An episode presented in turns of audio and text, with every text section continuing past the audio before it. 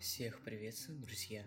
Я, Севастьянов Мирон, ведущий подкаста «Истории Говбы». Хочу вам рассказать, что у меня есть телеграм-канал, в котором выходят выпуски, которые, к сожалению, вы не сможете услышать на других цифровых площадках.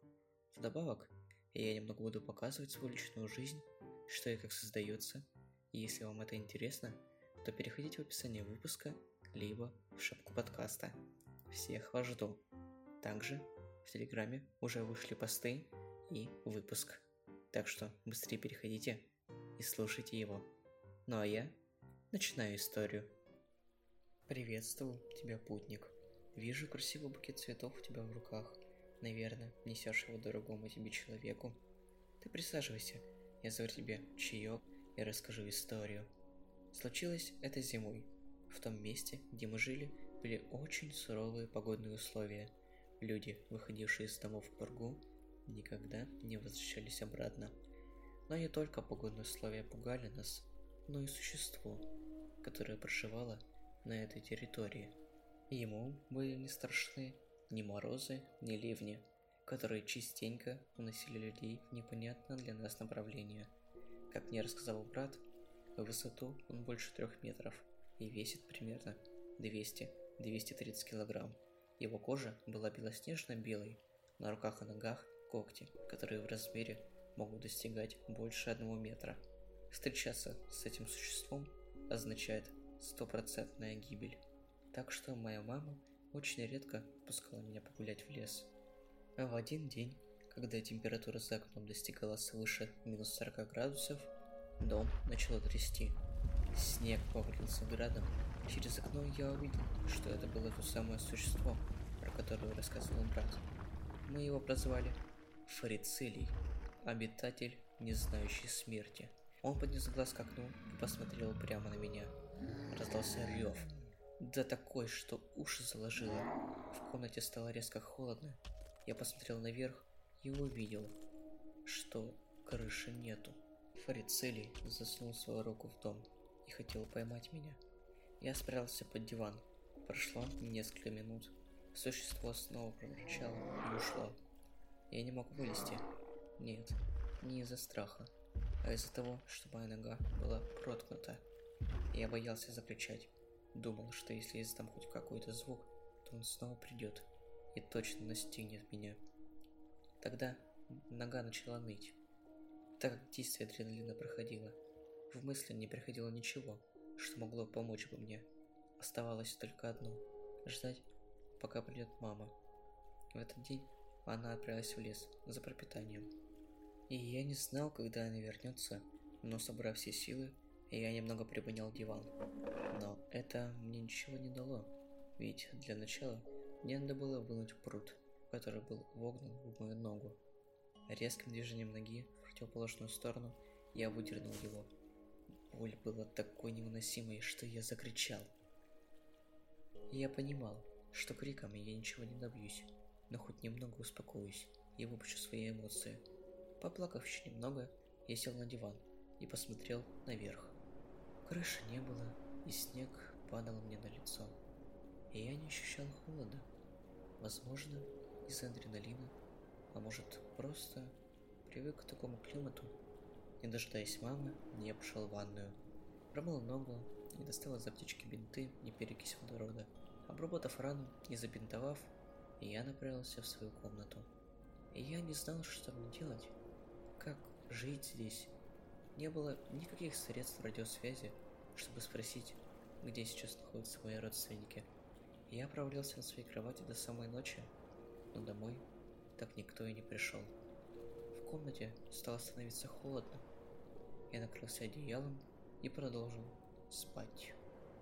Наступило утро, и я не ожидал того, что, посмотря наверх, меня встретит натяжной потолок, который только вчера был сломан дребезги фрицелием. В комнате было тепло и приятно, и я посмотрел на ногу и был шокирован. На ноге ничего нет, она цела. Я был до такой степени удивлен, что даже не увидел, как рядом со мной сидит какая-то женщина. Она спросила. «Как ты, сынок? А с тобой все хорошо? У тебя вчера была лихорадка от укуса крысы. Ты всю ночь плакал и говорил, что тебе больно. Звал меня и все время повторял одно и то же имя. Фрицелий. И я недоуменно посмотрел на нее, затем взглянул на окно и увидел, что там солнечная летняя погода. Я был в замешательстве и спросил, «Мам, а почему на улице так светло? У нас вчера была очень сильная метель». Мой голос был спокоен, но недоуменный. Видимо, действие лихорадки задело твою память. Ты только вчера играл с друзьями в футбол. Ты что, совсем ничего не помнишь? Вдруг в памяти воспроизвелся один фрагмент. И я на улице. Перед моими глазами странная заброшенная конструкция. И я увидел алый цветок и потянулся к нему. Вдруг, откуда ни возьмись, выскочила крыса и укусила меня. Я так и не взял этот цветок и побежал домой. Ладно, ты отдыхай. Я сейчас принесу тебе лекарство, которое прописал тебе доктор. Мама вышла из комнаты, а я отключился. Снова буря, вихрь в окне. Я оказался опять в этом месте. В этот раз рядом со мной был брат. Я спросил у него, «Ты ведь э, знаешь, кто такой Фрицелий?» Спросил я у него. Ты чего? Конечно знаю. Мы же сами придумали ему эту кличку. Фрицелий. Обитатель, не знающий смерти. Усмехнувшись, ответил он. Вдруг опять та самая тряска. Резкий звук, на лицо падает снег. Передо мной рука, которая держит тот самый алый цветок. Я подхожу к ладони Фрицелия и протягиваю свою руку. Невыносимая боль прожигает ее, как будто поднес руку к костру так близко, что кожа начинает гореть. Рука отталкивает меня прямо в стену с такой силой, что я теряю сознание. Я резко встал с кровати. Ощущение, как будто я упал с огромного небоскреба. И опять оказался в своей комнате. И также рядом сидит какая-то женщина. Сегодня же мы едем к врачу. Меня очень волнует твое состояние. Даже забыл, как меня зовут. И правда, в моей голове не возникало ни одного имени, только слова «мама», «брат» и «фрицелий». Больше имен в моей голове не возникало. И я спросил, «А, мам, а где сейчас брат?» Мама посмотрела на меня с заплаканными глазами и сказала, У тебя нет никакого брата. Ты один у нас. Ей очень сложно было что-то сказать. На ее глазах покатились слезы. Мы прямо сейчас едем в больницу. Она взяла меня за руку и куда-то повела. Я ничего не воспринимал. Мои ноги не двигались. Моя мама просто тащила меня. Я снова отключился. И опять один и тот же вид. Но что-то было другое. Не было фрицелия, который должен был прийти. Было темно. Только лунный свет немного освещал комнату. Что-то сзади прохрустело, и я наступил на сугроб. Обернулся и вижу, что нахожусь уже не дома, а в лесу. И передо мной то самое существо. Оно противно пахнет и сопит. Ой, увидев меня, оно подошло ко мне и сказала. Ты должен проснуться. Твоя мама за тебя. Ты не должен пастись.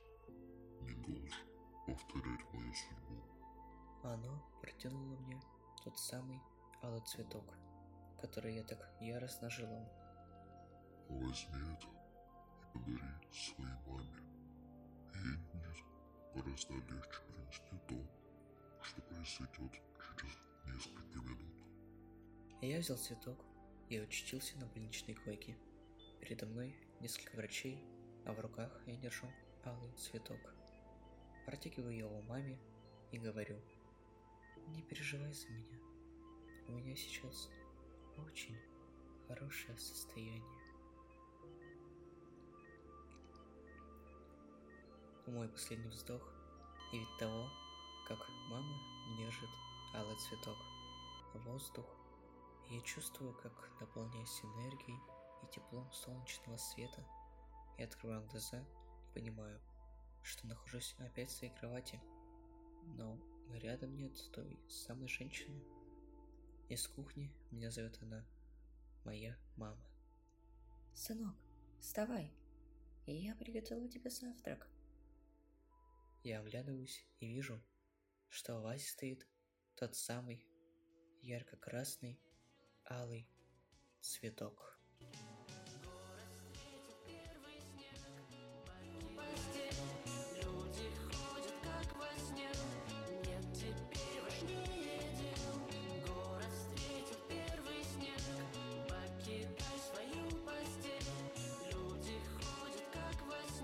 Ну история подошла к концу.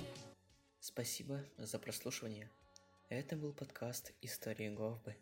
Не забывайте переходить в телеграм-канал, который находится в шапке профиля или под выпуском. И помни, что истории бывают не только веселые, но и страшные.